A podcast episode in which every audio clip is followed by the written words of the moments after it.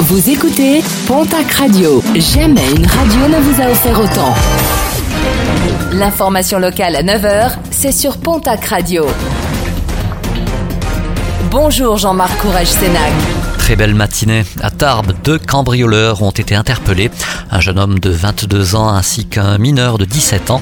Deux jeunes interpellés alors qu'ils venaient de visiter une maison dans le quartier de la Gespe à Tarbes. Arrestation rendue possible grâce à la vigilance d'un riverain.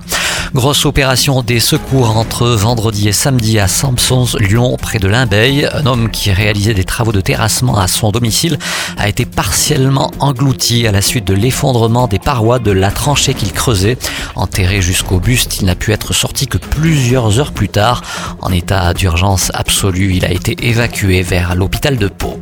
Le coup de gueule des autorités à Biarritz depuis le début du mois et en raison de la fermeture des discothèques, les fêtards se retrouvent sur la grande plage, un afflux sans aucune distanciation sociale, mais surtout des attroupements alcoolisés qui dégénèrent souvent en bagarre.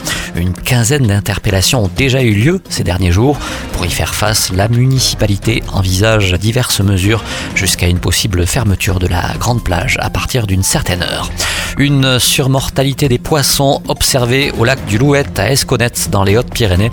Un phénomène qui ne touche que les carpes est lié à une pathologie et non à une pollution du plan d'eau. La Fédération départementale de la pêche invite leurs adhérents à la prudence et recommande de ne pas transporter ces poissons pour éviter de propager cette pathologie. Et puis pour finir, un mot de sport et de rugby. Après le top 14 et la Pro D2, le calendrier de la nationale et des fédérales ont été révélés en fin de semaine dernière. Début du nouveau championnat national, ce sera le 13 septembre prochain.